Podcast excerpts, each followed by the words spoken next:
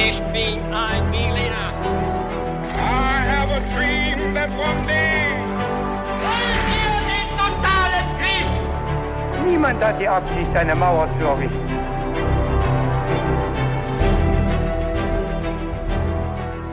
Hi und herzlich willkommen zurück zu einer brandneuen Folge His2Go. Ich bin David. Und ich bin Viktor. Und Victor, du hast uns eine spannende, eine einzigartige Geschichte diesmal mitgebracht, auf die ich mich sehr freue. Und wir werden gleich damit starten. Und ich weiß diesmal auch schon, um welche Epoche es geht und auch wie spannend es wird. Also ich freue mich wirklich sehr auf diese Episode. Und das könnt ihr alle auch.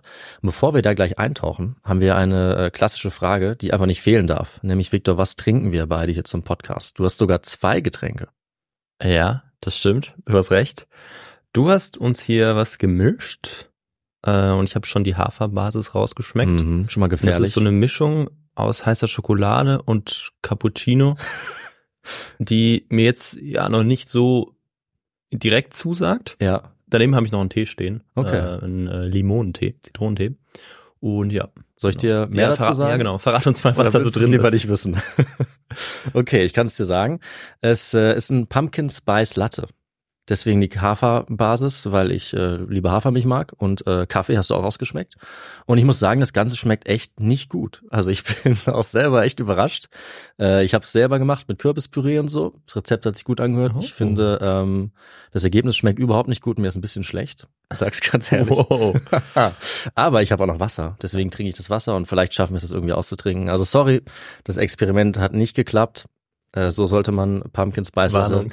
nicht machen, deswegen sage ich das Rezept besser auch gar nicht erst. Das behalten wir für uns. Äh, Aber du hast ja zum Glück noch einen anderen Tee, das heißt, wir können beide äh, beruhigt was anderes Mhm. trinken und vielleicht hin und wieder mal naschen, wenn es danach ist. Aber genug geschwafelt. Victor, ich würde sagen, ähm, fangen wir mit dem Thema an.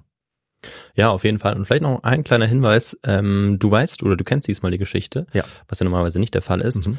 Da du hier beim Eintreten in das Büro das Buch gesehen hast, das auf meinem Schreibtisch lag, ich habe das dummerweise nicht weggelegt.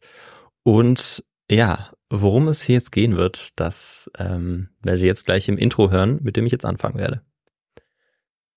Im Jupitertempel in Rom trifft der Senat am Morgen des 8. November 63 vor unserer Zeitrechnung zu einer Sonderversammlung zusammen. Erst einen Tag vor hatten die Senatoren überhaupt erfahren, dass sie sich hier heute versammeln würden. Etwas Schlimmes oder etwas sehr, sehr Gutes musste vorgefallen sein, damit sich ihr Konsul entschied, eine solche Sitzung einzuberufen. Als die Senatoren in den Tempel treten, stellen sie dann sehr schnell fest, dass es wohl keine guten Neuigkeiten gibt. Denn sie sehen, wie der Konsul ununterbrochen den Kopf schüttelt und sich ganz aufgebracht mit den eintreffenden Senatoren unterhält. Nach 10, 30 oder vielleicht 60 Minuten, als alle Senatoren eingetroffen sind, bittet der Konsul sie zur Ruhe. Es sind jetzt inzwischen knapp 600 Senatoren, die jetzt im Sitzen oder Stehen gespannt darauf warten, was ihr Chef ihnen zu sagen hat, der höchste römische Staatsbeamte. Weil es so dunkel ist, können ihn einige nur schlecht sehen und sie befürchten, nicht mitzubekommen, was hier passieren wird. Aber dann spricht der Konsul laut und deutlich. Wie lange noch, Catilina, willst du unsere Geduld missbrauchen? Bis wann soll deine Tollheit uns noch verhöhnen? Wie weit wird zügellose Dreistigkeit sich noch vermessen? Erschütterte dich nicht der nächtliche Posten auf dem Palatin, nicht die Wachen in der Stadt, nicht die Furcht des Volkes, nicht die Zusammenkunft aller Rechtschaffenen, nicht diese feste, verwahrte Stätte der Senatssitzung, nicht die Mienen und Blicke der Anwesenden. Spürst du nicht, dass deine Anschläge aufgedeckt sind? Siehst du nicht, dass die Kenntnis aller derer, die hier sind, deine Verschwörung bereits gebändigt hat? Was du in der letzten, was in der vorletzten Nacht getan, wo du dich befunden, wen du herbeigerufen, was für einen Entschluss du gefasst hast, wer von uns, glaubst du, wüsste das nicht? Und noch bevor Cicero diese seine Rede beendet, huscht, ja flieht ein Mann aus dem Senat, der gerade politisch beerdigt worden ist. Sein Name ist Lucius Sergius Catilina und der Redner ist Konsul Marcus Tullius Cicero. Und darum wird es hier in dieser Geschichte gehen. Wir werden uns fragen, wer eigentlich dieser Catilina war, wer dieser Cicero und warum er so über ihn herzieht und ähm, ja, warum Katilina dann frühzeitig flieht und wohin er flieht. Mhm. Also ganz, ganz viele Fragen, die sich hier auftun. Und ähm, diesen Fragen werden wir in dieser Geschichte nachgehen und dabei ganz nebenbei auf grundsätzliche staatspolitische Herausforderungen eingehen, die die späte römische Republik in der Bürgerkriegszeit des ersten Jahrhunderts vor unserer Zeitrechnung zu lösen versuchte. Hervorragend. Also Viktor, ich sage jetzt einfach mal frei raus, wir sind beide knapp unter oder über 30. Ähm, das heißt, der Ernst des Lebens beginnt. Wir sind beide mehr oder weniger erwachsen und da müssen wir jetzt auch mal auf so Dinge achten wie zum Beispiel Finanzen. Und ich kann echt sagen, mit so ungefähr 30 Lebensjahren kommen auch ungefähr 30 Möglichkeiten dazu, wie man jetzt sein Geld überall anlegen kann. Zack, habe ich dann ein Girokonto, ein Tagesgeldkonto, ich kann in Bitcoins investieren, habe ich auch gemacht oder gleich in Dogecoins. Ich habe auch ein klitzekleines Aktienportfolio und ich könnte natürlich jetzt jeden Tag jedes dieser Konten checken. Aber Victor, du kennst mich, ich bin natürlich viel schlauer Ja. als das oder viel fauler, das meine ich eigentlich und ich hole mir einfach Hilfe dafür und zwar von der App von Finanzguru. Das ist nämlich eine kleine, aber feine App, die mir einfach all diese Konten verbindet. Finanzguru ist auch unser neuer Partner und kann auch noch einiges mehr. Das stimmt und ähm, tatsächlich wird es immer komplizierter und immer schwieriger, da den Überblick zu behalten. Da gebe ich dir vollkommen recht. Und bei Finanzguru kann man eben die monatlichen Ausgaben und Einnahmen dort eben sehr schnell überblicken und eben auch kontrollieren. Und das Ganze ist dann auch noch in Kategorien eingeteilt. Und da sieht man dann auch, David, dass wir einfach viel zu viel Kaffee trinken. Das ist allerdings wahr. Aber Viktor, wenn man merkt, dass man so eine Stelle hat, wo man viel zu viel Geld ausgibt oder es einfach ein bisschen besser überblicken möchte, dann kann man gerade dafür ein eigenes Budget auch anlegen lassen. Und das machst du für Kaffees auch? Ich mache fürs Kaffeetrinken ein eigenes Budget, klar. Nein. Natürlich. Und wie hoch ist dieses Budget, David? Das kann ich dir leider nicht sagen. Man muss auch ein paar Geheimnisse für sich behalten. Aber tatsächlich helfen solche Budgets eben, die Ausgaben besser zu begrenzen. Und ich glaube, wir haben alle irgendeine finanzielle Schwachstelle, sage ich mal. Bei uns beiden ist es halt der Kaffee, aber es könnte auch irgendwas anderes sein. Ja, das stimmt. Bei Finanzguru bekommst du auf jeden Fall auch noch zusätzlich Finanztipps, um eben beispielsweise bestimmte Ausgaben wie den Kaffeekonsum zu überblicken. Mhm. Also es gibt quasi intelligente Budgetvorschläge, die dir einfach helfen. Du kannst dir genau anzeigen lassen außerdem, wie viel Geld dir bis zum Monatsende bleibt. Das alles wird aufaddiert und gegengerechnet dann. Und das trifft natürlich auch auf die wirklich wichtigen großen Ausgaben zu, also nicht nur auf den Kaffee. Auf der App Finanzguru kann man zusätzlich auch das eigene Kaufverhalten analysieren, um dann zukünftige Veränderungen zu planen oder eben bequem einzusehen. Das Ganze funktioniert so, du lädst die App runter, verknüpfst dein Konto und auf dem Homescreen klickst du dann auf dein Profil oben rechts und kannst dort den Gutscheincode eingeben. Und der ist, das ist ganz einfach, his to go. Und damit kannst du als Neukundin und Neukunde Finanzguru Plus drei Monate lang kostenlos nutzen. Also nochmal der Code his to go. So wie der beste Geschichtspodcast. So ist es. Also wir haben auf jeden Fall jetzt was vor uns, aber bevor wir jetzt in diese Ja. Zeit richtig eintauchen, wirst du erstmal so ein bisschen auf die Probe gestellt. Also nicht du direkt, sondern dein Wissen. Äh, sowohl, das betrifft mich auch als Person natürlich. Also ich nehme das sehr persönlich. Wenn Ja. ich eine Frage falsch beantworte, ist es katastrophal. Katastrophal. Gut. Ähm, ja, also ich glaube, du hast ganz gute Chancen, hier ein, zwei Fragen richtig zu beantworten. Ich sag aber auch, ich habe es echt geschafft. Also ich habe jetzt, es ist jetzt ein bisschen her, Mhm. dass ich das Thema erfahren habe. Ich habe nichts nachgeschaut. Das heißt, ähm, vielleicht bin ich äh, auch sehr schlecht informiert und habe nur so ein paar Grundkenntnisse. Also äh, ich habe ich hab durchgehalten, Ja. wie versprochen. Ja, Gut, gut. Die erste Frage, die äh, lautet, unter welchem Politiker macht Catilina Karriere Mhm. in seiner Frühzeit? Kann ich noch als Tipp dazu sagen. Ist das A. Sulla, B. Marius oder C. Cäsar? Okay. Ähm, hm. Also wir sind jetzt in den, in den 60ern, ne? Vor, vor unserer Zeit. Puh. Deswegen, ich glaube, ich würde Cäsar ausschließen, weil der selber gerade Karriere macht, schätze ich mal so ungefähr. Sulla und Marius, hm, würde schon passen. Beides Konsuln, wenn ich mich nicht täusche. Und irgendwie ist Marius ist ja für seine militärischen äh, Mhm. Reformen und, und sowas bekannt. Sulla schon für einige politische äh, Sachen, deswegen würde er mir jetzt passender erscheinen. Ich bin jetzt auch echt nicht sicher. Ich glaube, Marius ist sogar noch vor Sulla, würde also noch weiter zurückliegen. Ich versuche gerade auf die Zeit zu kommen. Und ich glaube, Sulla würde zeitlich am besten passen, also ist noch im ersten Jahrhundert vor unserer Zeit. Ich glaube, Marius ist vielleicht sogar davor, beziehungsweise gleich, zeitgleich, ne, die krie- bekriegen sie auch so ein bisschen. Und Ja. äh, ich glaube, Sulla passt am besten. Es- Von der Zeit und auch von, Sulla war ja jemand, der ähm, nicht immer nett war, sage ich jetzt mal ganz einfach, ne, sondern der auch zu härtesten Mitteln gegriffen hat und das passt zu Catilina sehr gut. Ja. Deswegen nehme ich unseren Solar. Ja, alles klar, das ist auf jeden Fall jetzt eingeloggt, die Antwort. Hm. Und scheinbar hast du doch ein sehr, sehr großes Vorwissen, dass du das schon so gut einsortieren oder einordnen kannst. Ja, aber Schauen wir mal, äh, wie es jetzt weitergeht. okay, ja. Wie gelang es Cicero, Catilina vom erfolgreichen Kandidieren auf das Konsulat abzuhalten? A. Er ließ seinen Namen auf eine Proskriptionsliste schreiben und erklärte ihn damit für vogelfrei. B.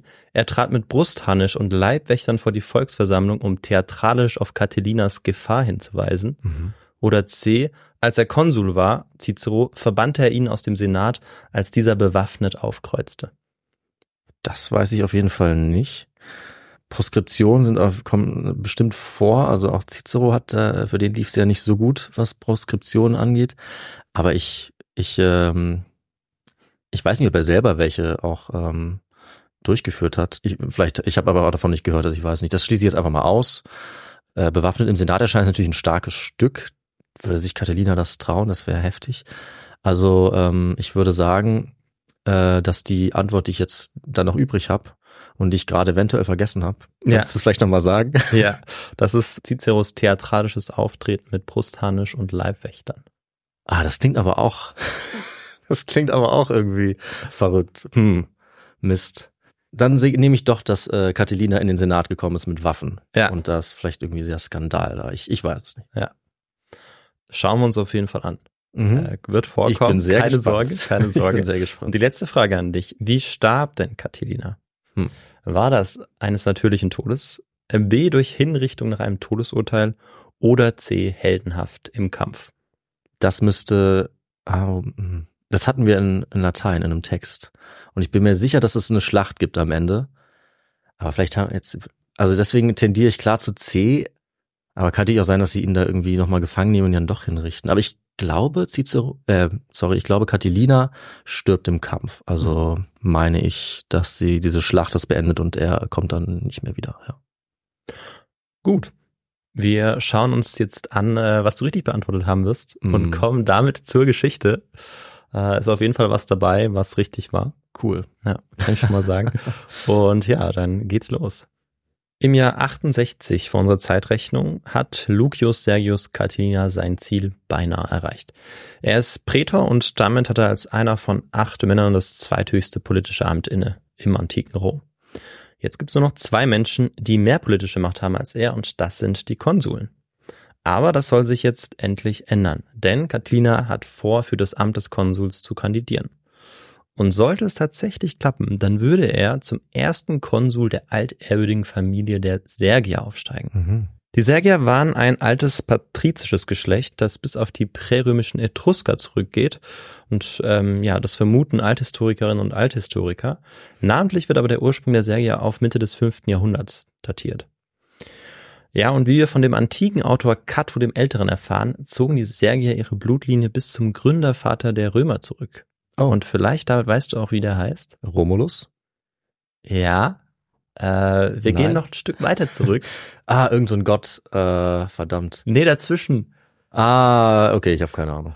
Ähm, ja, eine Legende eigentlich, und das ist Aeneas, Ah, der nach dem griechischen Überfall und der List mit dem Pferd aus Troja geflohen ist ja, ja. äh, und dann eben seine Nachfahren im Prinzip dann Mhm. irgendwann Rom gegründet haben.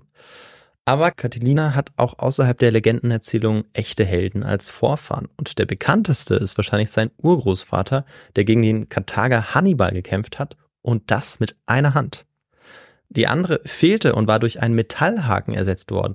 Und das Mhm. sage ich deshalb oder ist deshalb interessant, ähm, weil sein Urgroßvater damit als erster Mensch gilt, der eine Handprothese getragen hat und sich damit ja dann sogar ins Kampfgetümmel gestürzt hat. Wer könnte das sein? Der Urgroßvater. Ja. Ähm, ich habe seinen Namen jetzt nicht aufgeschrieben, Ach so. aber es ist ansonsten keine bekannte Persönlichkeit. Ah, okay. Ich dachte, es wäre so ein, ein General gewesen, irgendwie Scipio Africanus oder so, aber tatsächlich einfach ein Legionär. oder? Ja, ja. Okay. Und wir erfahren eben aus den Quellen, weil davon berichtet wird, ähm, dass dieser Urgroßvater eben damals noch nicht so berühmt ist, aber für uns heute eben so interessant ist, Ja. weil wir zum ersten Mal davon erfahren, dass hier jemand wirklich eine Prothese trägt. Mhm, okay. Ja. Wahrscheinlich, weil sich dann, sonst wäre der ja nicht erwähnt worden, sein, ähm, was ist das dann, Großneffe oder so, also halt eben ähm, Ja, Urgroßneffe. Also eben halt Catilina auf ihn bezieht, oder wahrscheinlich? Und sagt, das ist mein Ahne, der war schon äh, ruhmreicher Kämpfer und jetzt deswegen habe ich was von seinem Ruhm. So läuft es ja ein bisschen ab bei den Römern, dass man sich auf seine Ahne Ja. bezieht. Ne? Richtig, das ist ganz wichtig. Also die Familie, vor allem eben, wenn man so eine Herkunft hat, Mhm. die ist ganz entscheidend. Er selbst wird sich sicherlich auch darauf bezogen haben, aber ähm, Ja. da Catilina selbst nichts geschrieben hat oder wir zumindest äh, nichts überliefert haben von ihm, Ah. erfahren wir das eben von anderen. Okay, ich dachte, er hätte vielleicht auch selber was. Na gut, schon mal gut zu wissen. Ne? Ja. Auf jeden Fall möchte Catilina jetzt auch mal so berühmt werden wie sein Urgroßvater und er entscheidet sich dann für eine politische Laufbahn.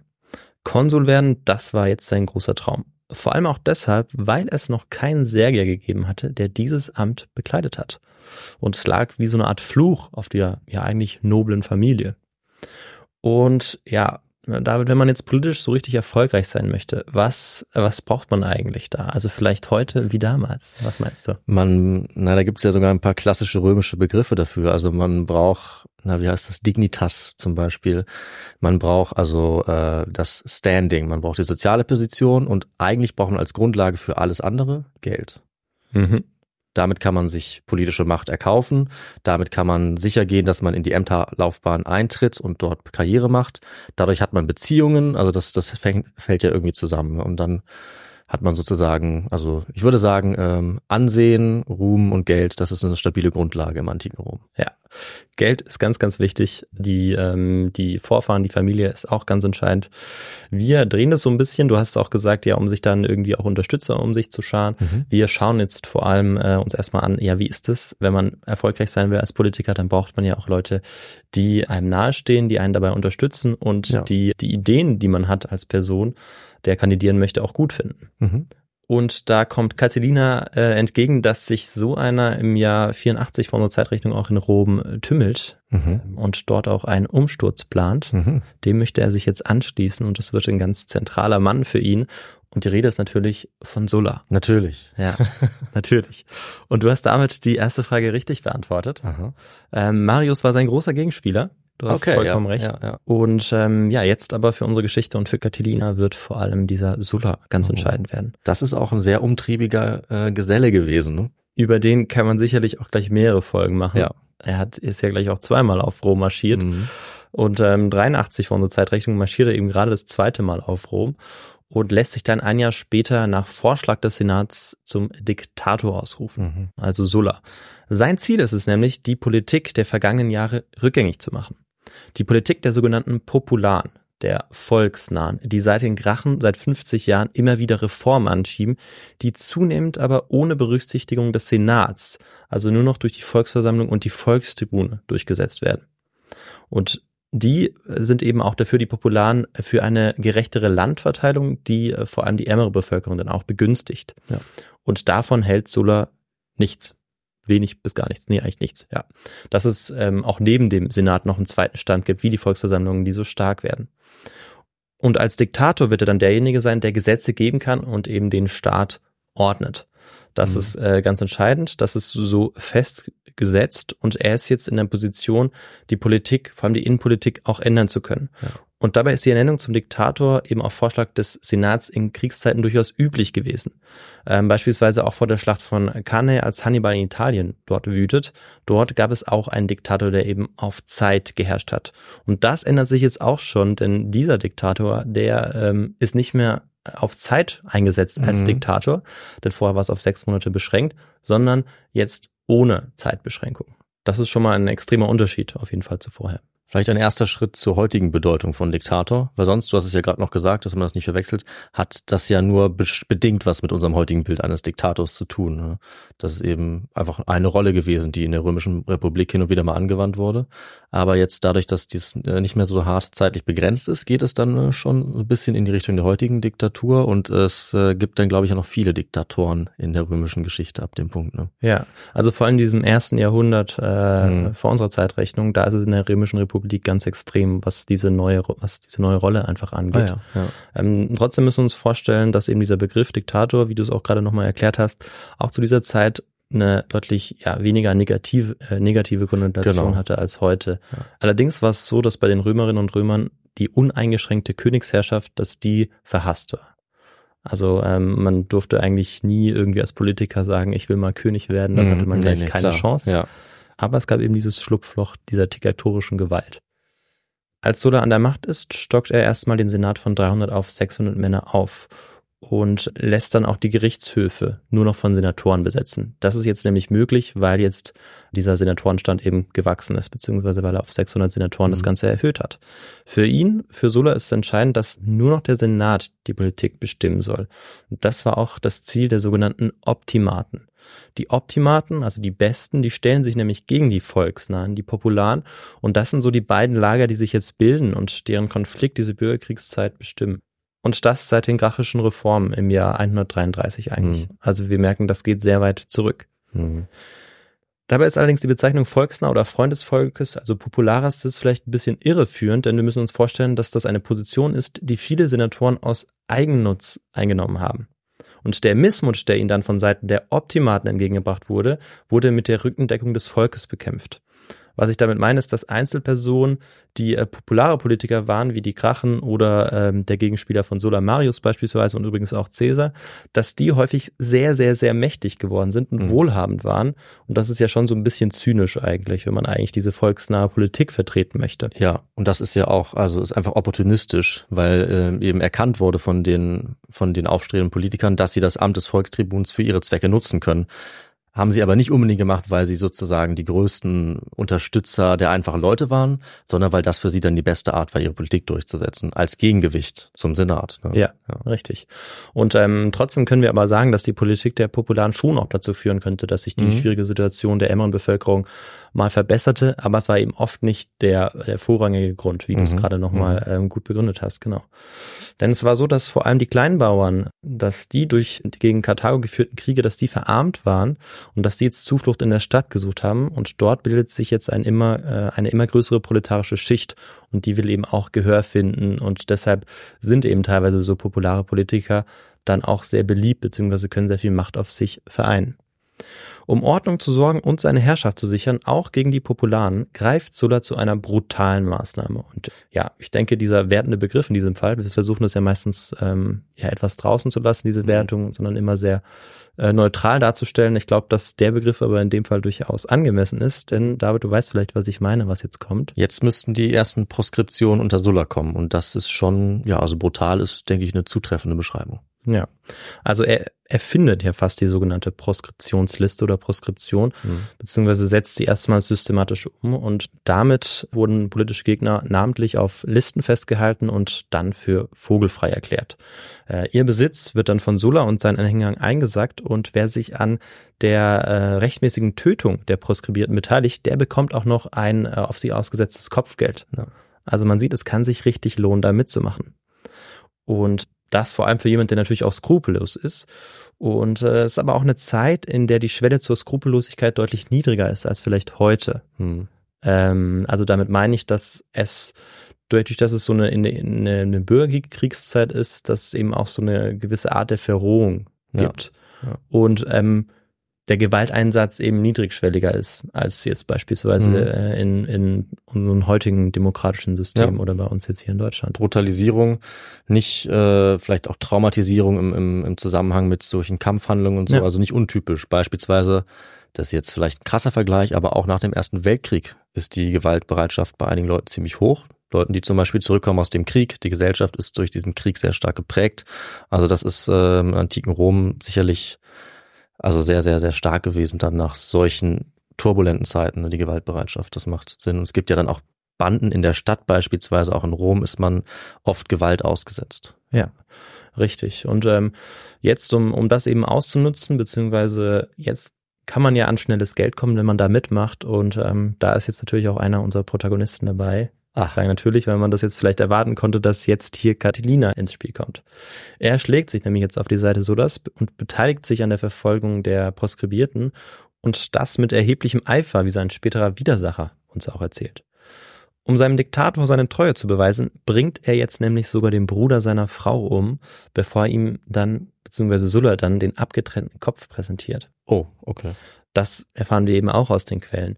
Und nach Sulas Abdankung, vielleicht aus einer Politikverdrossenheit heraus, also genau weiß man es gar nicht, warum Sulla jetzt abdankt, da erhofft sich Catilina jetzt Mitbestimmung in der römischen Politik. Und das als sogenannter Sulanus oder Teil der Sulani, der Anhänger Sullas. Denn unmittelbar nach der Abdankung Sullas hatten sie immer noch einen relativ starken Einfluss auf die Politik und vor allem hatten sie in der Zeit bis 79 vor unserer Zeitrechnung ein beträchtliches Vermögen angehäuft. Das ist nämlich das Jahr, in dem Sulla dann auch abdankt. Und wollte man jetzt wie Catilina Konsul werden, war genau das auch nötig, also Geld, denn politische Karriere ging Hand in Hand mit Bestechungen in Form von Geld oder materiellen Geschenken. 68 von unserer Zeitrechnung hat es Catilina geschafft, fast zumindest, denn er ist Prätor und damit kandidierfähig für das Amt des Konsuls. Und das, obwohl er sich im Jahr 73 noch vor Gericht verantworten muss, wegen der Verführung einer zur Jungfräulichkeit verpflichteten Vestalin.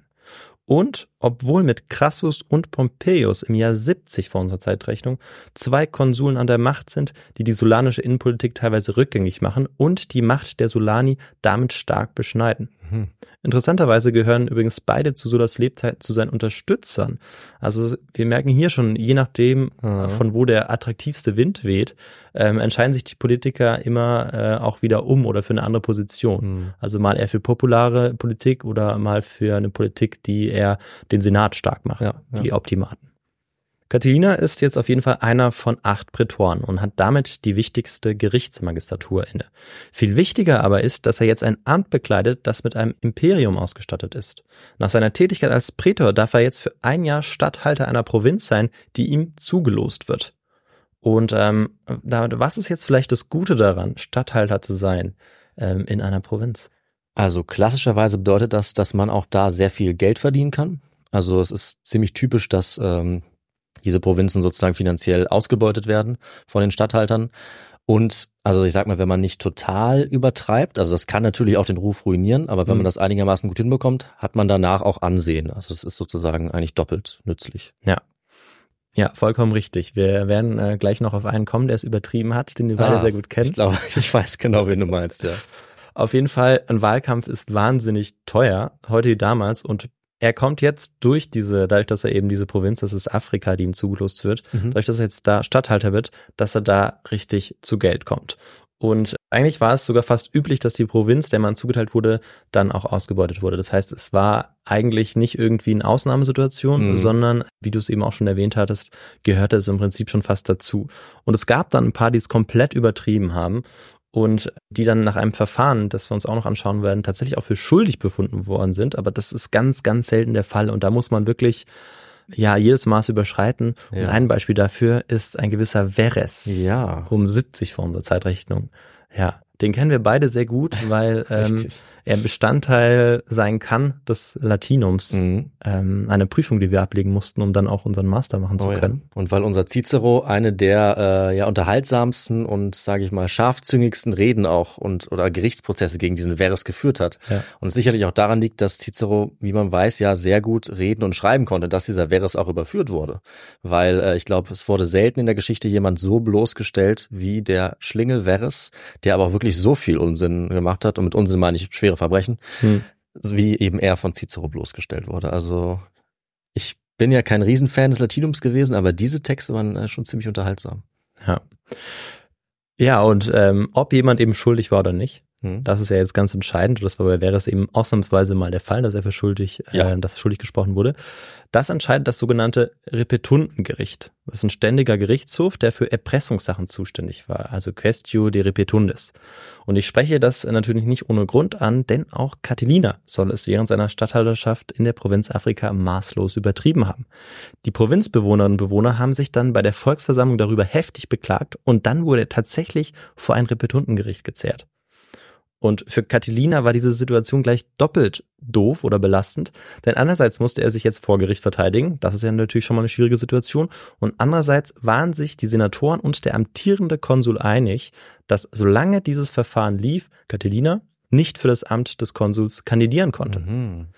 Verurteilt sollte Catilina aber anders als wäre es nicht werden. Er hat immer noch relativ viele Unterstützer im Senat Und wie gesagt, es gehörte eigentlich fast ähm, zum Tagesgeschäft, wenn man dann Prokonsul war oder Statthalter nach einem, nach einer Prätur, dass man dann eben die, ähm, die Provinz, der man zugeteilt oder zugelost wurde, ausgebeutet hat. Dieses Urteil zeigt aber auch, dass Catilina inzwischen oder schon seit längerem zum politischen Establishment eigentlich gehört. Also dass er in im Senat dort auch ähm, ja gewisse Unterstützer um sich scharen kann, beziehungsweise dort eben nicht unbedingt ins Abseits gestellt wird von anderen. Im Jahr 64 kann er aber dann endlich wieder antreten. Ähm, jetzt ist äh, das Gericht hat ihn jetzt freigesprochen. Er ist jetzt quasi wieder frei, kann kandidieren und das macht er jetzt. Und jetzt sieht er natürlich sein Moment gekommen. Er ist jetzt kurz davor, der erste Konsul zu werden aus der Familie der Sergier. Denn außer ihm gibt es nur zwei ernstzunehmende Konkurrenten. Und da es ja sogar zwei Konsuln gibt, mhm. äh, fällt eigentlich nur einer raus. Also er muss sich jetzt gedacht haben, das wird er schaffen. Die Konkurrenten heißen Gaius Antonius Hybrida und Marcus Tullius Cicero. In der sogenannten Toga Candida, in rein weißer Toga, machen sich die drei jetzt auf Wahlkampftour. Und unser heutiges Wort Kandidat kommt übrigens von diesem Begriff. Hm. Von der rein weißen Toga, der Toga Candida. Wow, das wusste ich nicht. Ja, hast du wieder was gelernt. Vielen Dank. Ja, wusste ich vorher auch nicht. Aha. Deshalb habe ich es ja auch jetzt hier mit reingebracht. das ist sehr, sehr gut, ja. Das ist für die Geschichte gar nicht so relevant, aber ähm, es ist aber relevant, um es äh, Leuten zu erzählen, die es eigentlich nicht wissen wollen, wenn die Situation gekommen ist. Und das werde ich tun. Ja, sehr gut. Ziel ist es jetzt vor allem der Dreien, äh, die vermögenden Römer von sich und ähm, ja von der verfolgten Politik zu überzeugen. Denn diese vermögenden Römer, die hatten in der Volksversammlung der sogenannten Comitia Centuriata das größte Stimmrecht. In dem Fall sage ich auch wirklich Römer und nicht Römerinnen und Römer, weil nur Männer stimmberechtigt mhm. waren. Vielleicht auf dem Marsfeld vor den Statuen Roms, äh, wo die Comitia Centuriata normalerweise zusammenkommt, vielleicht auch woanders treffen die Kandidaten dann aufeinander. Dort zieht Cicero in einer Brandrede rhetorisch gekonnt über seine Mitbewerber her. Wie Althistoriker Haider sagt, war das eine gepfefferte Wahlkampfrede. Ich fand diesen Begriff wunderbar. Antonius und Catilina werden als gemeine Mörder und mittellose Beutelschneider, ja beleidigend angeklagt. Catilina bekommt darüber hinaus noch zusätzlich Fett ab, denn für Cicero ist ein sexuelles Monster, das keinerlei Sittsamkeit besitzt, in Anlehnung an den Vergewaltigungsvorwurf an der Vestalin. Also Gewalt, Mord, Trunksucht, exzessive sexuelle Ausschweifung und Armut durch sinnlose Verschwendung, das sind auch die typischen Themen, die man benutzt, um die jeweiligen Kontrahenten dann durch den Dreck zu ziehen. Hm. Und das wird mit großer Sicherheit eben auch Catilina benutzt haben. Also diese, diese Sprache, diese Themen, um eben auch Cicero zu diffamieren. Aber leider äh, ist uns darüber nichts überliefert. Wir wissen es einfach nicht, weil wir ja eben keine Texte haben, die ähm, das wiedergeben, was ja. Catilina gesagt haben könnte. Interessant ist übrigens der Aspekt, dass Cicero Trunksucht ähm, weglässt in den Überlieferungen, die wir haben. Also wir können davon ausgehen, dass äh, Catilina nicht getrunken hat oder ja. ja wahrscheinlich gar nicht, weil sonst hätte Cicero mit Sicherheit sofort da zugegriffen. Ah ja, okay. Ja. Und als die Stimmen dann gezählt sind, also als ähm, diese, diese Wahlkampftour vorbei ist, als gewählt wird, steht im Sommer 64 fest, Catilina wird wieder nicht Konsul werden im mhm. Jahr 63. Also das passiert immer im Sommer diese Wahl, für das nächste Jahr von Januar bis Dezember dann. Er verliert die Wahl gegen Cicero und auch gegen den Mitbewerber Antonius, Hybrider. Wenn auch nur knapp, also gegen den zweiten verliert er tatsächlich nur relativ knapp. Vor allem Cicero hatte spätestens an diesem Tag jetzt seinen erbitterten Feind, seine Nemesis gefunden, könnte man auch sagen. Und der Höhepunkt dieser Auseinandersetzung, der sollte jetzt erst noch kommen. Vorher aber wollen wir uns in dem wahrscheinlich wichtigsten Teil unserer Folge, würde ich mal sagen, mm. Oder siehst du das? Ich äh, glaube, du hast recht. Du ja. hast den Satz zwar nicht beendet, aber ich beende ihn für dich. Wir begeben nee, nee, uns. Nee, nee, nee, ich muss noch was sagen. Oh. Aber dann darfst du loslegen. Wir schauen uns nämlich an, wer dieser Cicero war und vor allem wie der Werdegang eines römischen Politikers so beispielhaft ausgesehen haben kann, ja. äh, der eben das höchste Amt jetzt anstrebt, des Konsuls. Mhm. Ähm, ja, David, und was brauchen wir jetzt dafür? Nach diesem völlig abgehackten Satz, der wahrscheinlich vorne und hinten äh, nicht mehr passt, ich habe das Grammatik her. Verb vergessen, aber ich glaube irgendwie, du hast gesagt, wir begeben uns dafür jetzt äh, auf jeden Fall in den historischen Kontext. Ja. Würde ich mal sagen. Das ist natürlich sehr wichtig bei so einer ja. Folge. Ne? Du hast vollkommen recht, ja. Der kommt jetzt, den gibt es in dieser Form nur bei His2Go, soweit ich weiß. Ja, wir lassen das auch jetzt patentieren, damit um sicher zu gehen. Ja. Zumindest nennen wir nur wir ihn so, glaube ich. Vielleicht, vielleicht auch nicht. Ja, das stimmt, das stimmt. Und ähm, ja, da fangen wir erstmal an und schauen uns jetzt Cicero nochmal kurz an, weil über Catilina haben wir jetzt schon relativ viel erfahren. Cicero war ein sogenannter Homo novus. Und das bedeutet, dass noch kein Verwandter Karriere in der Politik gemacht hatte, also keiner seiner Verwandten. Aber wie eigentlich alle hochrangigen römischen Politiker stammt auch Cicero aus einer wohlhabenden Grundbesitzerfamilie. Also aus einer wohlhabenden Familie stammten neben die meisten. Bei ihm ist der Mhm. Hintergrund eben dieser Grundbesitz.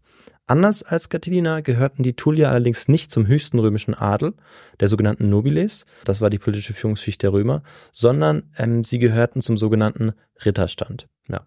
Da Cicero nicht über Catilinas vorteilhafte Herkunft verfügte, setzte er jetzt auf was anderes, nämlich auf ein angeborenes Talent. Und David, was das ist, das wissen wir jetzt vielleicht schon, was Die das Talent von Cicero ist. Die Rhetorik. Ja, richtig. Seine Redegewandtheit. Cicero klagt an und verteidigt wie kein zweiter. Die Schärfe seiner Worte wird deutlich, wenn man die Reden gegen Verres, die wir äh, schon kurz angesprochen haben, und natürlich auch seine späteren katilinarischen Reden liest. Bekannt ist seine erfolgreiche Verteidigung des Angeklagten Sextus Roscius, der wegen Vatermords angeklagt wird, aber dann mit Hilfe von Cicero sogar freigesprochen wird. Mhm.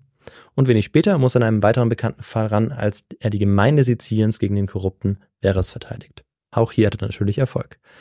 Dieses Talent, also seine Rhetorik, das ist sein Schlüssel zum Erfolg. Seine politische Karriere ist deshalb auch perfekt. Und ja, David, auf was zieht sich vielleicht dieses Perfekt? Weißt du das vielleicht? Ähm, Wieso ich jetzt diesen Begriff benutze? Nee, das weiß ich nicht. Würde mich interessieren. Das bezieht sich auf die sogenannte Ämterlaufbahn. Ach so. Mhm. Genau, die muss man ja durchlaufen, den sogenannten Cursus Honorum. Und insgesamt gibt es vier klassische Ämter, die man nach einer erfolgreichen Kandidatur für ein Jahr dann bekleidet. Cicero gelingt es, jedes einzelne Amt oder die Magistratur ähm, genannt frühestmöglich zu bekleiden. Mhm. 42 ist er, als er im Jahr 64 zum Konsul für das Jahr 63 gewählt wird. Und 42 Jahre, das ist das Mindestalter, Ja. um Konsul zu werden. Und ihm gelingt es wirklich bei jedem Amt, ähm, eben dieses, dieses Mindestalter zu erreichen, beziehungsweise dann eben das Amt dann bekleiden zu können. Er bekleidet, also Cicero, erst die Questur, das ist das niedrigste Amt. Und das ist so, dass man dort vor allem für die Eintreibung der Steuern zuständig äh, ist, auch wenn sich die Aufgaben immer wieder ändern, die man hat in diesen einzelnen Ämtern. Mhm. Die Ädilen, so hießen die Beamten des nächsthöheren Amtes, waren für die Aufsicht der öffentlichen Gebäude zuständig und organisierten auf eigene Kosten die Gladiatorenspiele.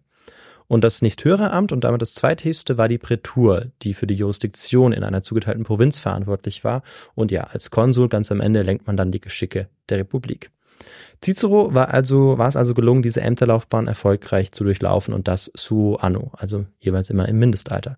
Für ihn wie äh, für jeden anderen war es auch deshalb so wichtig, erfolgreich zu kandidieren, weil die zu betreibenden Wahlkampagnen unfassbar teuer sind. Mhm. Catilina ist äh, ja bereits gleich mehrfach bei der Bewerbung für das Konsulat gescheitert und das bedeutet, dass er inzwischen eigentlich komplett verschuldet ist.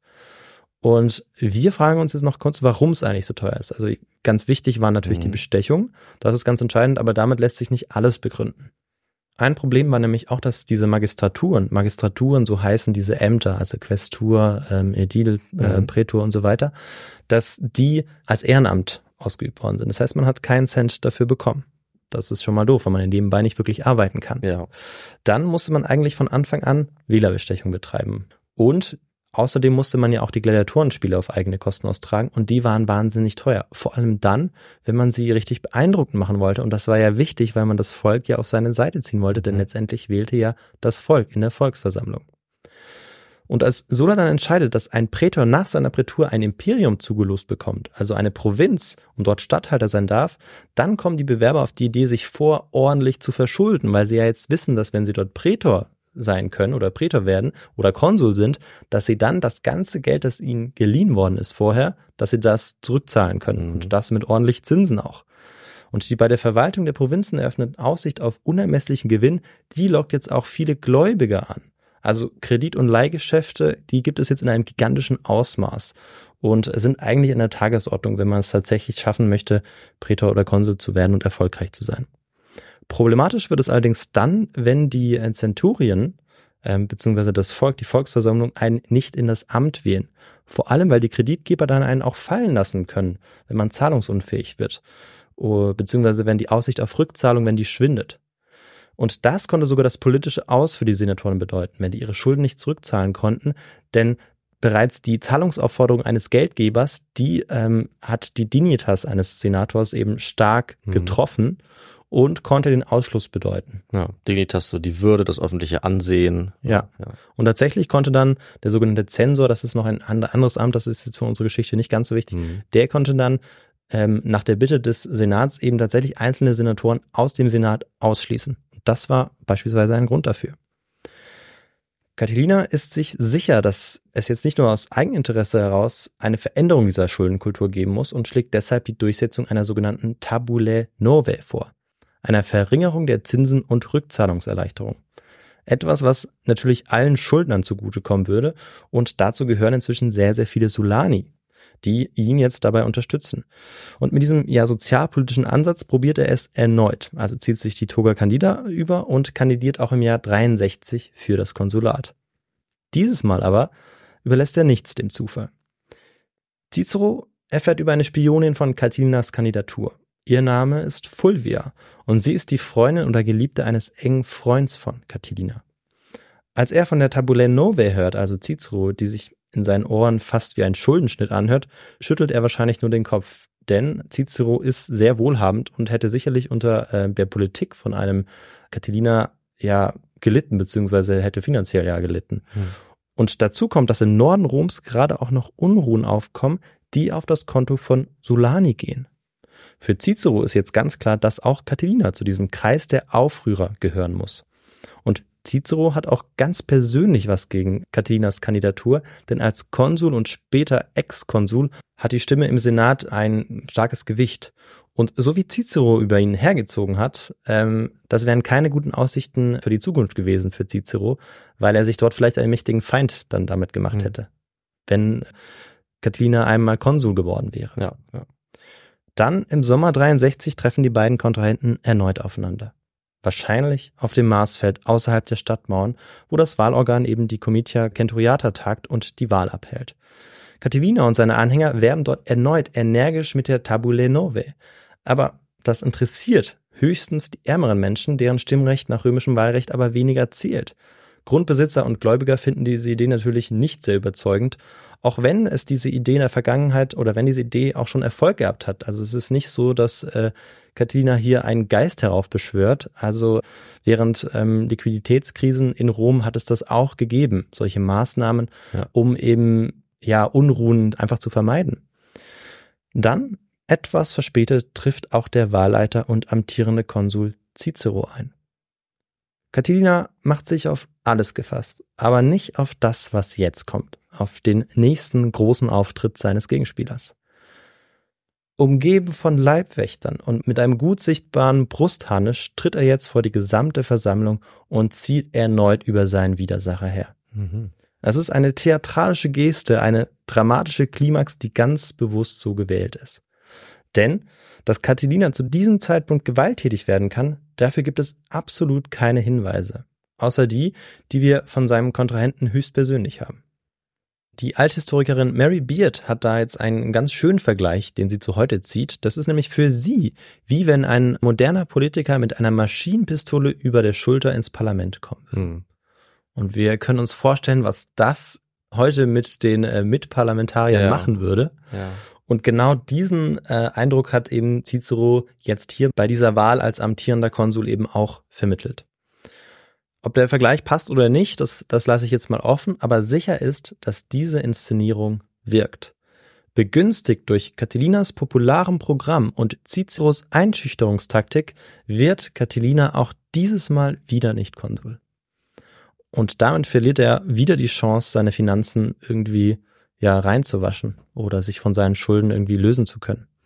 Er muss jetzt umdenken, wenn er das höchste politische Amt doch noch erreichen will. Aber ist damit unsere Frage beantwortet? Oh, ja. Ich hätte sie fast vergessen aufzulösen. Besser wäre es gewesen, denn ich habe sie jetzt ja falsch beantwortet. Ja, Obwohl deshalb ich hast ja- du so lange gezögert. Ja, ich dachte, vielleicht passiert ja noch was anderes. Äh, Ich hatte es ja eigentlich auch schon ein bisschen Mhm. ausgeschlossen. Ähm, aber tatsächlich, irgendwie das mit dem Brustharnisch habe ich mir auch nicht, hätte ich mir auch nicht vorstellen können, dass er das wirklich macht. Mhm. Aber das ist halt unser Cicero, der ist sich äh, nicht zu schade, auch ein bisschen Theatralik anzuwenden, offensichtlich. Beziehungsweise, was heißt Theatralik? Es ist ja eine ziemlich klare Gewalt zur Schaustellung eigentlich von Ja. gewalttätigem Potenzial, sag ich Ja. mal. Und man muss sich vorstellen, dass Cicero ja in diesem Moment eben Konsul ist, der Wahlleiter ist. Ja. Deshalb ist es auch so, dass es akzeptabel ist, beziehungsweise niemand dann Cicero für irgendwie Hm. für, ein, für ein schlechtes Verhalten oder so rügt. Das könnte man in diesem Fall ja auch machen. Ja. Ähm, aber dadurch, dass er Konsul ist und das so gut zur Schau stellt, dass er jetzt so groß, so in Gefahr ist, dass er mit seinen Leibwächtern und mit einem Brustharnisch kommen muss, Hm. wirkt es natürlich auf die Senatoren so, als ob Catilina wirklich sehr gefährlich sein könnte. Ach so, okay. Ja. Das ist gut, dass du es nochmal sagst. So hatte ich es gar nicht äh, unbedingt eingeschätzt. Okay, verstehe, ja. Doch, das ist, das ist diese Einschüchterungstaktik oder Technik, die ähm, Cicero hier anwendet und die eben so erfolgreich ist. Ja, aber das ist ja nicht nur Einschüchterung, also durch mh, zur Schaustellung von irgendwie, sage ich mal, jetzt irgendwas Martialischem, sondern er sagt ja, ich bin besorgt um meine eigene Sicherheit. Ja. Und Catilina ist äh, schuld. Ne? Das ist Ja. ja, noch nochmal was anderes. Ja. Also auf mehrere Arten dann. Ja, dann ist gut, dass wir nochmal drüber sprechen, Mhm. weil es gibt vielleicht auch vielen anderen so, dass sie das in dem Moment anders verstanden haben. Okay. Aber genau so kann es gewirkt haben. Ich meine, das ist natürlich eine Überlegung, die habe ich mir jetzt nicht ausgedacht, die habe ich Mhm. natürlich aus der Literatur. Ähm, aber man kann sich das ja auch vorstellen, dass es eben diese Wirkung hat. Und Cicero zieht dann auch über äh, Catilina her. Ja. Also für Catilina klappt das jetzt auf jeden Fall wieder nicht. Also im Jahr zuvor ist er noch beleidigt worden, jetzt dieser Auftritt von Cicero. Davor das Problem, dass er eben äh, die Provinz Afrika komplett ausgebeutet hat. Also für ihn läuft es überhaupt nicht. Und ähm, er schaut sich jetzt bei seinem alten Lehrmeister eigentlich ab, Hm. wie es auch gehen kann. Und du weißt wahrscheinlich, wen ich meine, David. Sulla. Ja, der war ja auch mit Legion auf Rom marschiert. Und äh, Catilina, der denkt jetzt auch erstmals an Gewaltanwendung wahrscheinlich. Ähm, vorher, also vor dieser, dieser Wahl, da war das wahrscheinlich gar keine Option gewesen. Mm, Auch wenn davon jeweils in Ciceros Reden und Sallusts Catiline Conjuratio die Rede ist. Und das sind eigentlich unsere einzigen beiden Quellen dazu. Mhm. Mhm. Aber da es dafür eigentlich keine Anhaltspunkte gibt, dass Catilina schon vorher eben ähm, diese Idee hatte, äh, habe ich das jetzt auch gar nicht angesprochen. Ja, und das war für ihn ja auch zum Greifen nah auf üblichem Wege zur größten, zur höchsten Position zu gelangen. Deswegen ne, würde ich sagen, da bräuchte man schon handfesten Beweis, wenn man davon wirklich ausgehen wollte. Ja, so ist es. Catilina ist äh, übrigens bei weitem nicht der Einzige, der unzufrieden ist. Also ich Mhm. hatte es vorher auch erwähnt, dass eben die anderen Solani, alte Veteranen noch unzufrieden sind und andere auch, die eben unter diesem Konstrukt einfach dieser, dieser Verschuldung während der Ämterlaufbahn einfach leiden. Und er zieht jetzt einen Umsturz in Erwägung. Unter einem gewissen Manlius sammeln sich in Etrurien, also das ist im Norden der Stadt, da sammeln sich bereits seit Wochen Männer, die mit dieser Politik unzufrieden sind. Und das sind, wie ich schon gesagt habe, die Solani, die solanischen Veteranen, die auch teilweise von ihrem Land enteignet worden sind und hoch verschuldet sind deshalb. Der Konsul reagiert auf die Unruhen und beruft den Senat zu einer Sondersitzung ein und lässt das Senatus Consultum Ultimum ausrufen. Den Staatsnotstand, der Mhm. ist jetzt verhängt und der besagt eigentlich so viel wie, dass die beiden Konsuln bevollmächtigt dazu sind, alles Erdenkliche zu tun, um Schaden vom Staat abzuwenden. Und damit haben die Konsuln quasi diktatorische Vollmachten, um gegen die drohende Umsturzgefahr vorzugehen. Über Fulvia erfährt Cicero dann auch von den Plänen Catilinas und scheinbar auch, dass er einen Blutbad plant. Briefe, die abgefangen werden können, bezeugen tatsächlich die Pläne des ähm, ja, Verschwörers inzwischen. Hm. Aber in der Millionenstadt Rom bleibt es noch relativ ruhig. Und dort befindet sich zu dieser Zeit auch noch Catilina. Das aber führt bei Teilen des Senats zu Unbehagen. Sie kramen jetzt ein Gesetz aus, das Vorbereitungshandlungen wie das Aufstellen von Banden verbietet. Damit gelingt es mit der Unterstützung des Konsuls Cicero, Catilina tatsächlich vor Gericht zu zehren. Der aber ist sich beim Verhör keiner Schuld bewusst und fordert eine Beweisaufnahme. Und tatsächlich ist die Beweislage relativ dünn.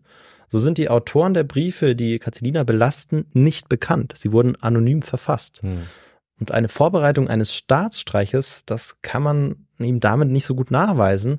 Und da er in Rom ist, kann man ihm auch nicht nachweisen, dass er sich jetzt den Aufrührern im Norden anschließen möchte. Ja, stimmt. Oder dass er sich eben dort befindet.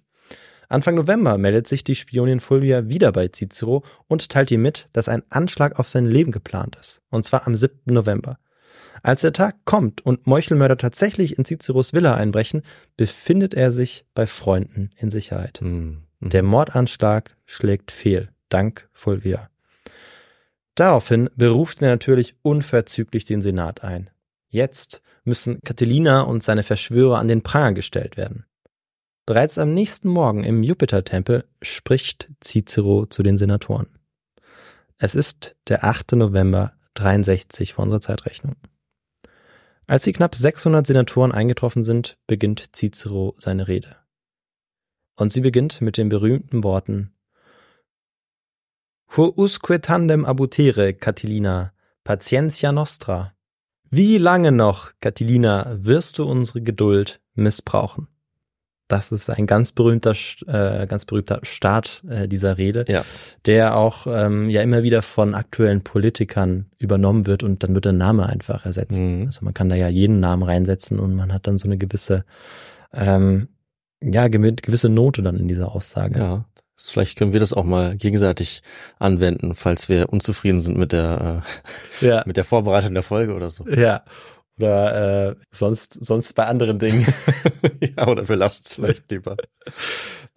Naja, überraschenderweise ist jetzt auch Catilina unter den Senatoren. Und wie sich die beiden gegenüberstanden oder vielleicht auch saßen und wie sie sich angeschaut haben, ob sie sich angeschaut haben, das wissen wir heute alles leider nicht mehr. Aber zumindest ähm, kann ich mir gut vorstellen, dass äh, Cicero Catilina relativ fest im Blick hatte und so ja, Mhm. scharf angeschaut hat. Okay, Das, kann ich mir gut vorstellen. das kann Fall. gut sein. Ja. Ja. Andere haben auch versucht, sich diesen Moment irgendwie oder diesen Moment irgendwie festzuhalten. Hat ganz viele Versuche gegeben, entweder ja über einen Text oder eben bildlich. Und einen dieser Versuche, den wollen wir uns mal genauer anschauen. Und das ist ein Gemälde aus dem 19. Jahrhundert des Italieners Cesare Maccari. Aha. Und David, ich zeige dir dieses Gemälde einfach mal und du kannst ja mal versuchen, es für unsere Hörerinnen und Hörer zu beschreiben. Und vielleicht haben's, haben ähm, die Hörerinnen und Hörer das auch schon gesehen, also habt ihr es schon gesehen, denn es, ähm, es schmückt auch unser Folgencover. Ja. Ich weiß, manche hören es irgendwie, während sie irgendwie einen Haushalt machen oder Ja. im Auto sind Dann oder sieht man sofort das vielleicht nicht. Stopp, alles, alles einstellen, sofort das Bild angucken. Ja, aber deshalb, deshalb beschreibt jetzt David mal, so, äh, ja. was er sieht. Gerne. Ich glaube, ich kenne das Bild auch, aber wir werden es gleich rausfinden. Ja. ja. Ja, also tatsächlich, das Bild äh, kenne ich, habe ich auch schon das eine oder andere Mal gesehen und es ist sehr, äh, ja, es ist sehr klar aufgebaut. Also man sieht eigentlich ähm, zwei Seiten. Es gibt äh, sozusagen den Halbkreis der Senatoren, die sitzen alle beieinander und an ihrer Seite, aber in der Mitte des Raums steht Cicero und hat eine sehr theatralische Pose. Er hält die Arme ausgestreckt, so wie jemand, der sozusagen sagt, Leute, ja, worauf wartet ihr noch? Die Sache ist klar. Er, er klagt an, er spricht und abseits davon alleine auf einem Stuhl sitzt äh, Catilina und guckt nach unten. Also er sieht wirklich aus wie ein Häufchen Elend und es ist klar, dass Cicero ihn gerade mit allen Regeln der Kunst äh, in Grund und Boden gerammt hat, sozusagen. Das ist der Eindruck. Ne? Ja. Ja, und genauso möchte man sich das ja irgendwie vorstellen, beziehungsweise das sind so die Bilder, die in den Kopf kommen, wenn man Ja. sich, wenn man sich auch die Quellen durchliest. Wie du gesagt hast, äh, Catilina, der mit gesenktem Kopf sitzt in äh, Reihen der Senatoren ganz alleine ist, niemand traut sich mit ihm zu sprechen und Cicero ist der, der Star der Szene, Könnte schon sein. kann man sagen. Wobei er wahrscheinlich schon auch ein paar Unterstützer gehabt hat. Also ich persönlich stelle es Ja. mir vielleicht so vor, dass er da jetzt nicht alleine war, sondern sicherlich eine Gruppe auch um ihn herum hatte normalerweise. Ne? Er hat ja nicht alleine agiert, glaube ich. Ja, ähm, auf jeden Fall. Also das ist auf jeden Fall so, dass ähm, er sicherlich nicht so alleine da gesessen hat. Hm. Tatsächlich, als da Cicero die Rede hält, hat äh, Catilina nicht mehr so viele Unterstützer. Mhm.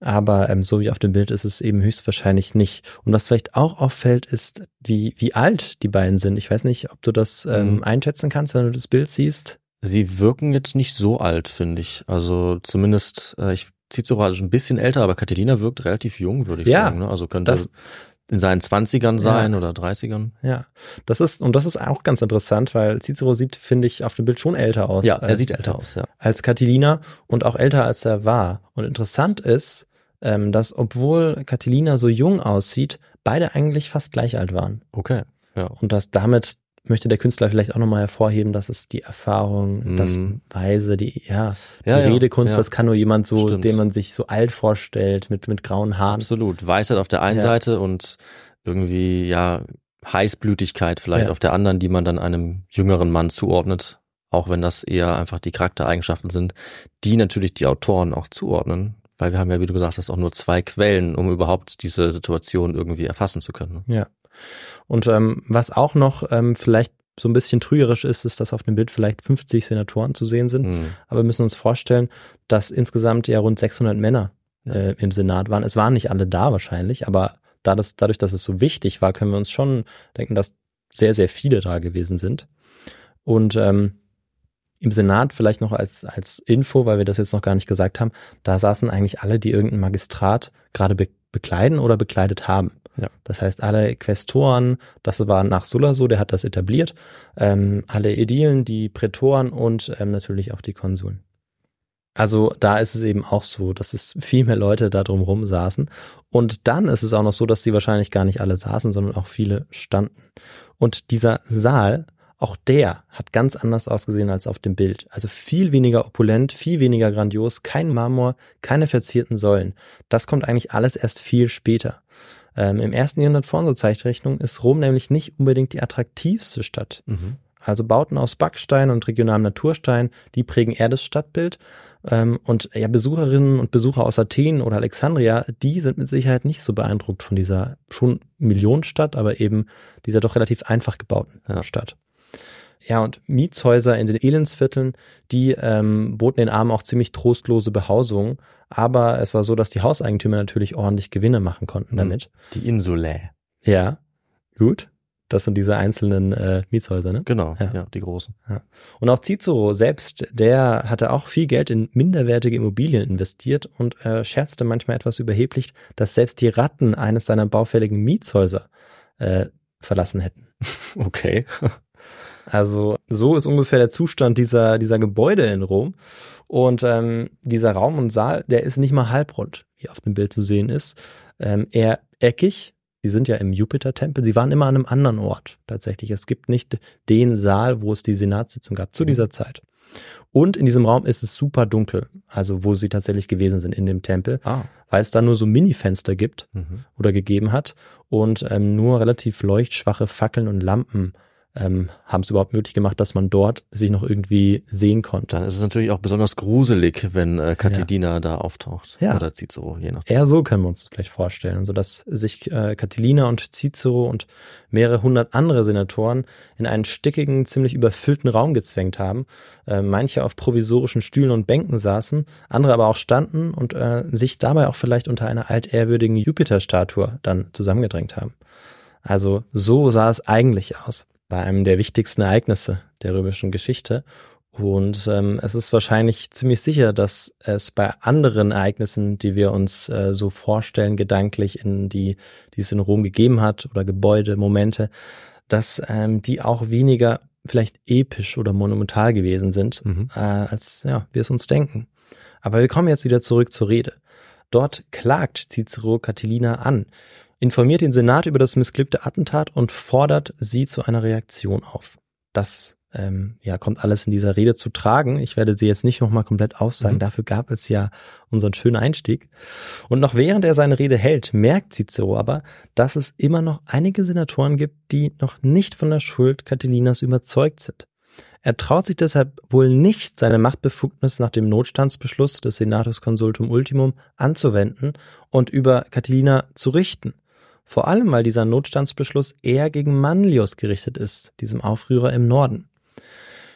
Ja, Catilina streitet natürlich alle Vorwürfe ab und fordert vor allem Beweise. Cicero reagiert darauf, indem er der Versammlung selbstgesprächartig scheinbar harte Fakten darlegt.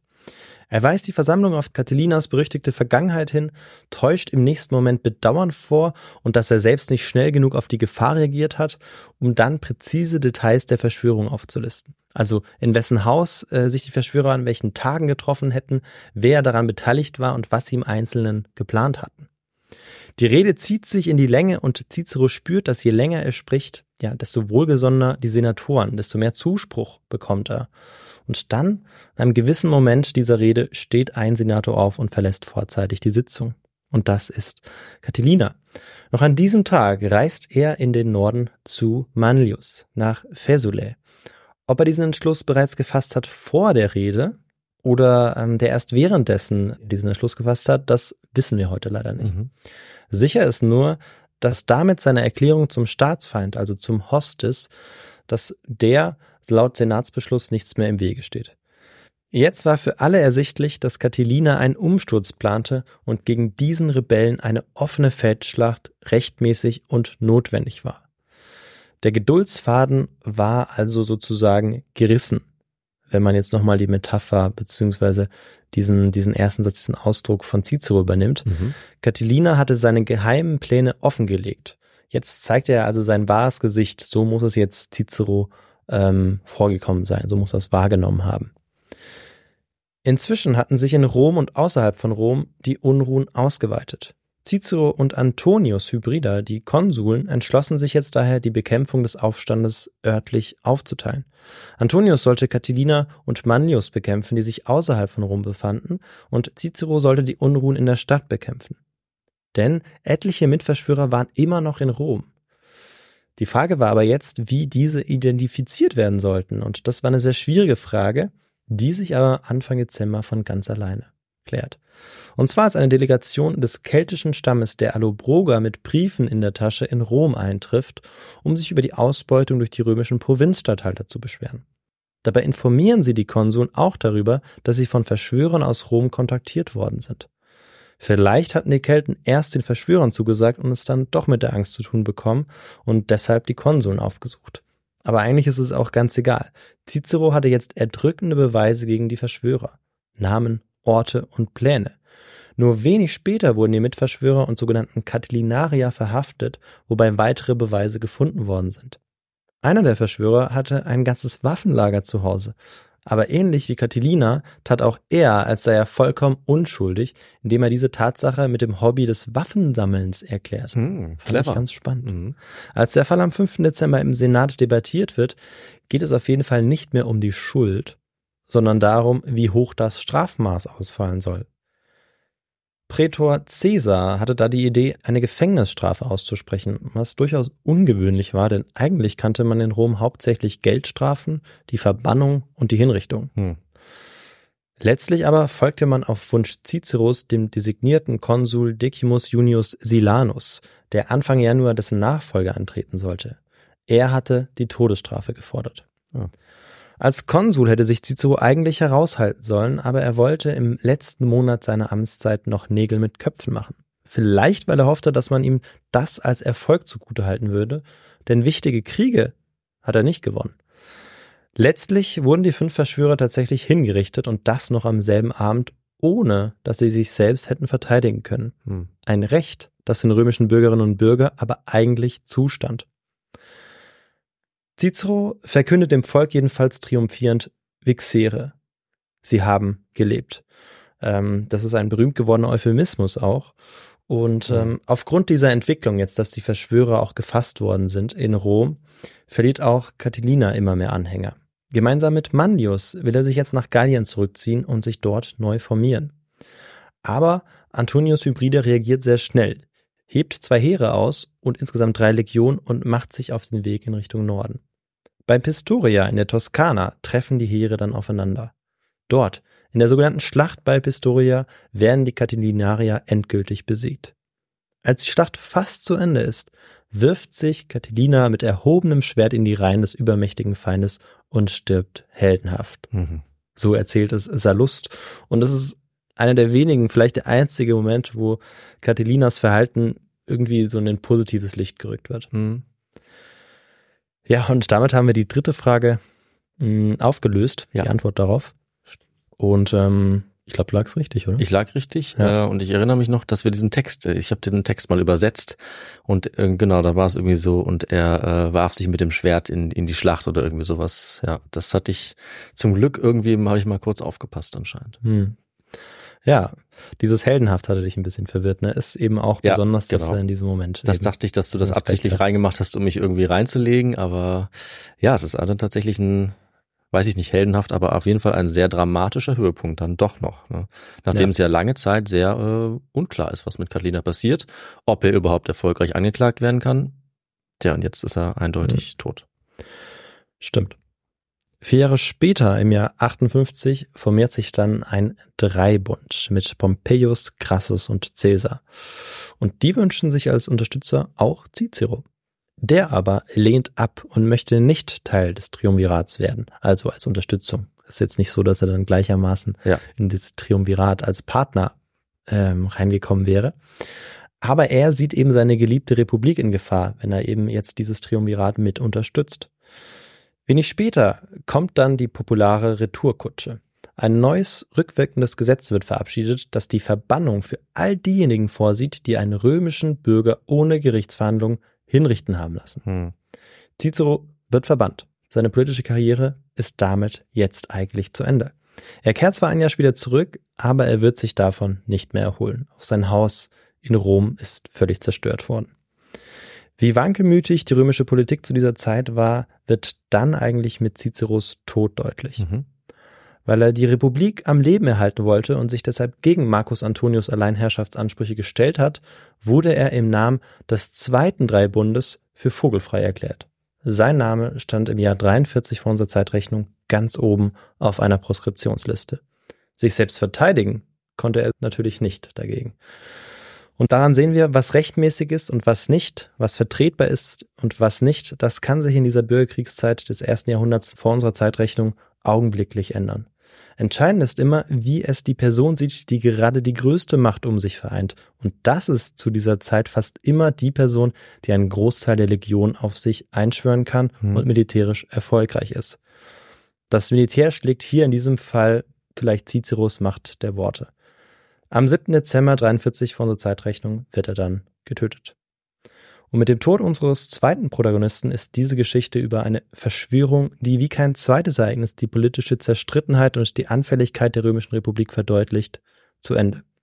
Fast zumindest, denn ich möchte noch kurz ähm, auch was zu den Quellen sagen. Das haben wir bisher noch gar Ja. nicht gemacht, aber ich glaube, das ist nochmal ganz wichtig, um sich nochmal klarzumachen, woher eigentlich diese Informationen stammen. Unbedingt, ja. Unsere wichtigste Quelle zu den Abläufen dieser katilinarischen Verschwörung stammt von Sallust, eigentlich einem Freund von Caesar. Er schreibt etwa 20 Jahre nach dem Ereignis im Jahr 43 vor unserer Zeitrechnung das Werk Catiline Conjuratio, die Verschwörung des Catilina. Der Kontext, in dem er das schreibt, ist nicht ganz unwichtig, denn eigentlich geht es darum, einen moralischen Sittenverfall zu verdeutlichen, der sich seit dem Sieg über Karthago ja in Rom eingenistet hat. Mhm. Und im Mord an Caesar, da fand dieser moralische Verfall den Höhepunkt. Die vorherigen Größen der Politik waren ganz von Habgier und Dummheit durchtrieben. Und für Sallust steht fest, dass eben dieser Catilina genau diesen Sittenverfall in sich vereint.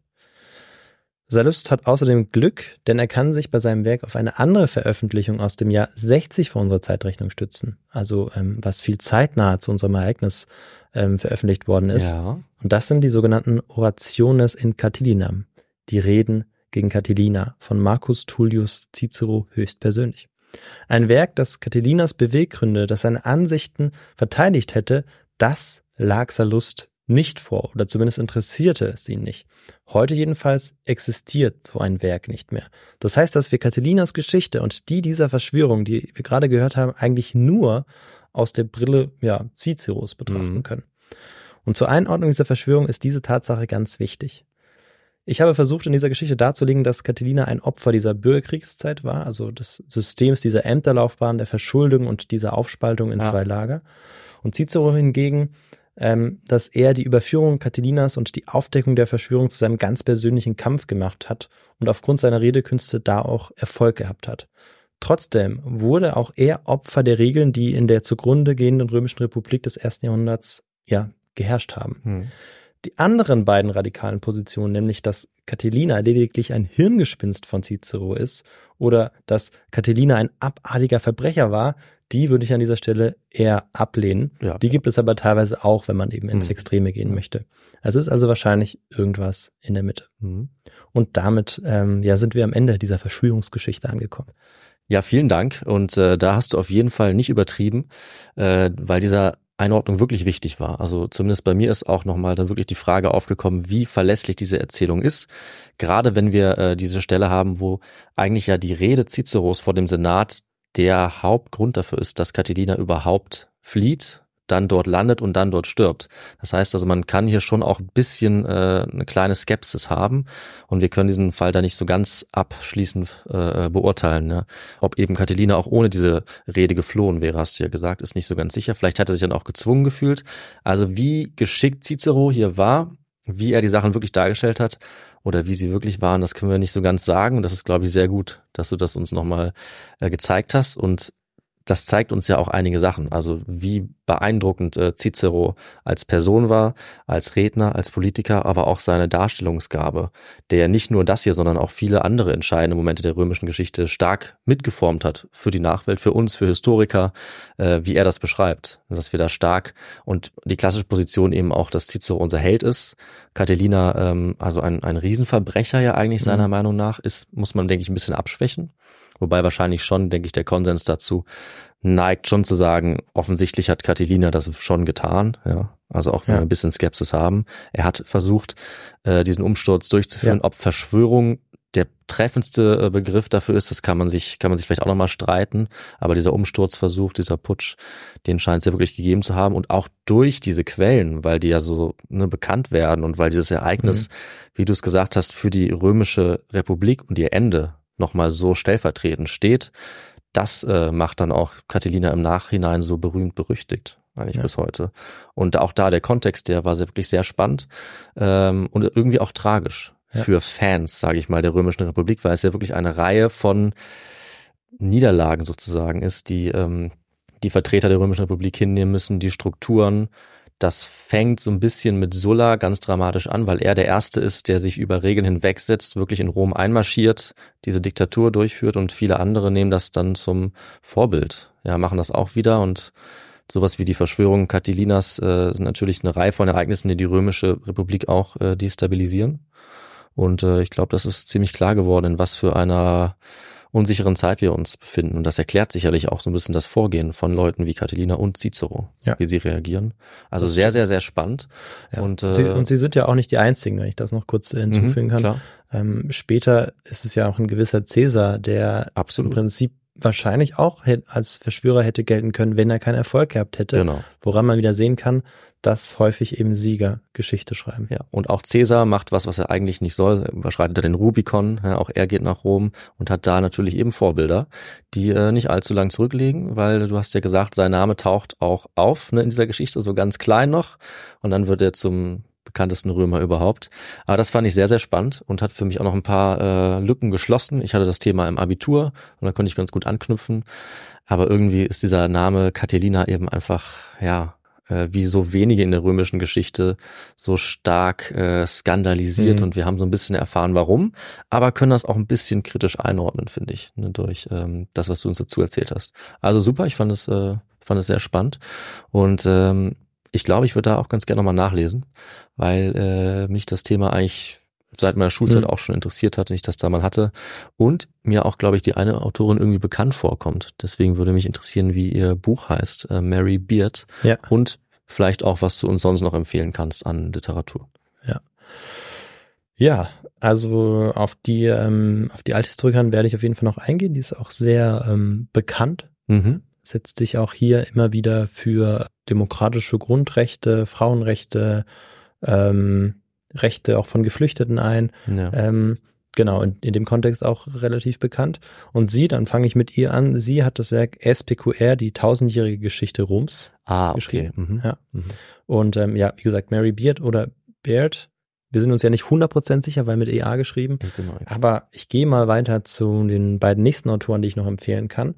Das ist einmal ein Verbrecher aus verlorener Ehre, Lucius Sergius Catilina. Das ist von Ulrich Haider und das Verfahren gegen die Catilinarier von Jürgen von Ungern Sternberg. Tatsächlich ist es so, dass keiner dieser Werke eben ja diese Geschichte schön aufbereitet, also das als Schwerpunktthema hat, sondern es sind einmal zwei Aufsätze mit eben spezifischen Fragestellungen ja. und einmal diese tausendjährige Geschichte, mhm. wo es nur, nur ein Kapitel ist. Mhm. Und das hat das bei der Vorbereitung auch nicht ganz so einfach gemacht. Es gibt auch ein, zwei Monografien, aber die sind sehr alt zu ja, dieser Verschwörung. Die habe ich nicht mhm. verwendet. Und genau, die Quellen, die werde ich natürlich auch noch verlinken. Ähm, was man vielleicht dazu auch noch sagen kann, das war ähm, in meinem Studium tatsächlich das Thema meines ersten Pro-Seminars. Ach, dein allererstes, okay. Ja, ja, also mein erstes Seminar, da ging es auch ja. um äh, Catilina und mhm. äh, da habe ich mir auch nochmal meine, meine Hausarbeit natürlich angeschaut. Das ist natürlich sehr, sehr praktisch. Und da hatte ich mir vor allem diese Verschuldungsproblematik genauer angeschaut und äh, ich glaube, die ist auch ganz gut hier Spannend, in den Kontext zum Tragen gekommen. Da soll man sagen, das Studium wäre nichts wert. Hast du was Gutes mitgenommen? Ja, ich hoffe, ich hoffe. Es hat auf jeden Fall sehr viel Spaß gemacht, mhm. ähm, damals auch Seminar, deshalb habe ich das Thema auch hier ausgesucht. Und dann würde ich sagen, übergebe ich wieder an dich. Gerne. Und wir kommen zum letzten Teil. Absolut. Wenn euch diese Folge gefallen hat und auch unsere anderen Folgen, dann äh, freuen wir uns sehr, wenn ihr uns unterstützt und mit uns in Kontakt tretet. Und ganz neu ist natürlich auch jetzt immer noch die Option, uns äh, finanziell zu unterstützen und dafür auch äh, etwas von uns geboten zu bekommen. Und das ist unser Histogo Premium, das wir jetzt erst seit ein paar Wochen haben. Und das bedeutet, ihr könnt Histogo Hero oder Histogo Legend werden und uns für fünf oder zehn Euro im Monat unterstützen. Damit können wir den Podcast am Laufen halten und weiter das machen, was wir sehr gerne machen und ihr hoffentlich auch sehr gerne hört. Und ihr bekommt dafür dann auch werbefreie Folgen. Die folgen 24 Stunden vorher als äh, das normale Veröffentlichungsdatum. Ihr bekommt eine extra Quizfolge im Monat mit unserer Chiara, die das immer meisterhaft macht, dieses Quiz. Und ihr dürft solche Themen auch abstimmen. Zum Beispiel wird unsere nächste Folge ein Thema sein, das ihr erstmals abgestimmt habt. Und ich habe da drei Themen zur Auswahl gegeben und eins davon, für das habt ihr euch entschieden. Das werden wir dann bald sehen, welches das ist. Äh, das alles könnt ihr machen und da freuen wir uns sehr, wenn ihr uns unterstützt äh, bei Histogo Premium. Dann freuen wir uns auch, wenn ihr uns weiterhin, so wie ihr das getan habt, schreibt äh, per E-Mail an kontakt.histogo.de oder auf unserer Webseite histogo.de. Da freuen wir uns sehr über alle Nachrichten, Unterstützung, konstruktive Kritik und bedanken uns auch wie immer bei allen, die uns auf die eine oder andere Art unterstützen. Vielen, vielen Dank. Das freut uns sehr, hilft uns sehr, motiviert uns sehr. Ihr könnt es natürlich auch überall sonst finden, wo wir vertreten sind, also auf den Podcast-Plattformen, Apple Podcasts beispielsweise, Spotify oder wo auch immer ihr wollt. Da könnt ihr uns gerne auch bewerten, was uns immer freut. Ihr findet uns bei YouTube, Instagram oder X, formerly known as Twitter, könnt uns da auch sehr gerne schreiben oder uns verlinken. Äh, und ähm, ich glaube, ihr könnt auf unsere Website gehen. Ihr solltet sogar auf unsere Website gehen, denn da könnt ihr ähm, uns spenden wenn ihr das wollt, über eine Banküberweisung oder über PayPal. Und ihr könnt natürlich unser Merchandise kaufen. Da gibt es äh, zurzeit sehr schöne Tassen, T-Shirts und Pullover. Kann ich sehr empfehlen. Habe ich auch. Und äh, seht ihr vielleicht hin und wieder mal bei uns in den Bildern, die wir so posten. Und äh, Victor, du lachst zwar, aber ich glaube, du lachst, weil du dich freust, dass wir jetzt am Ende sind und ich äh, alles genannt habe, oder? Ja, und ich lach vor allem auch, weil du schon so die Flasche in der Hand hast und ja. gerade ansetzt zum Trinken, weil es wahrscheinlich schon länger her ist, dass du den letzten Schluck äh, genommen ja, hast. Ich gebe wirklich, ich ich äh, ich gebe alles, das noch zu schaffen, bevor ja. ich äh, ähm, mich räuspern muss. Aber ich glaube, ihr habt es geschafft. Wir freuen uns sehr, dass ihr dabei seid und freuen uns auch, wenn ihr das nächste Mal wieder dabei seid, sehr. Und das wird dann in zehn Tagen der Fall sein mit der Folge, die ich dir leider nicht sagen kann, Viktor. Aber die, wie gesagt, ähm, jetzt auf jeden Fall feststeht, wenn ihr das gerade hört. Und lasst euch überraschen, wo es hingehen wird. Rom ist nicht dabei bei den Auswahlmöglichkeiten. Das heißt, es gibt auf jeden Fall eine schöne Abwechslung. Sehr gut. Bis dahin, bleibt gesund und munter, trinkt was Schönes, ähm, das ich nicht zubereitet habe wie dieses Mal, das vielleicht ein bisschen leckerer ist. Und äh, wir hören uns beim nächsten Mal. Bis dahin, ciao. Tschüss, macht's gut.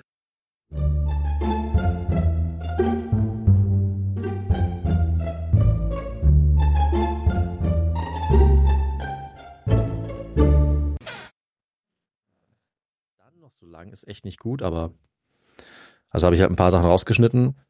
Aber es war echt nicht krass.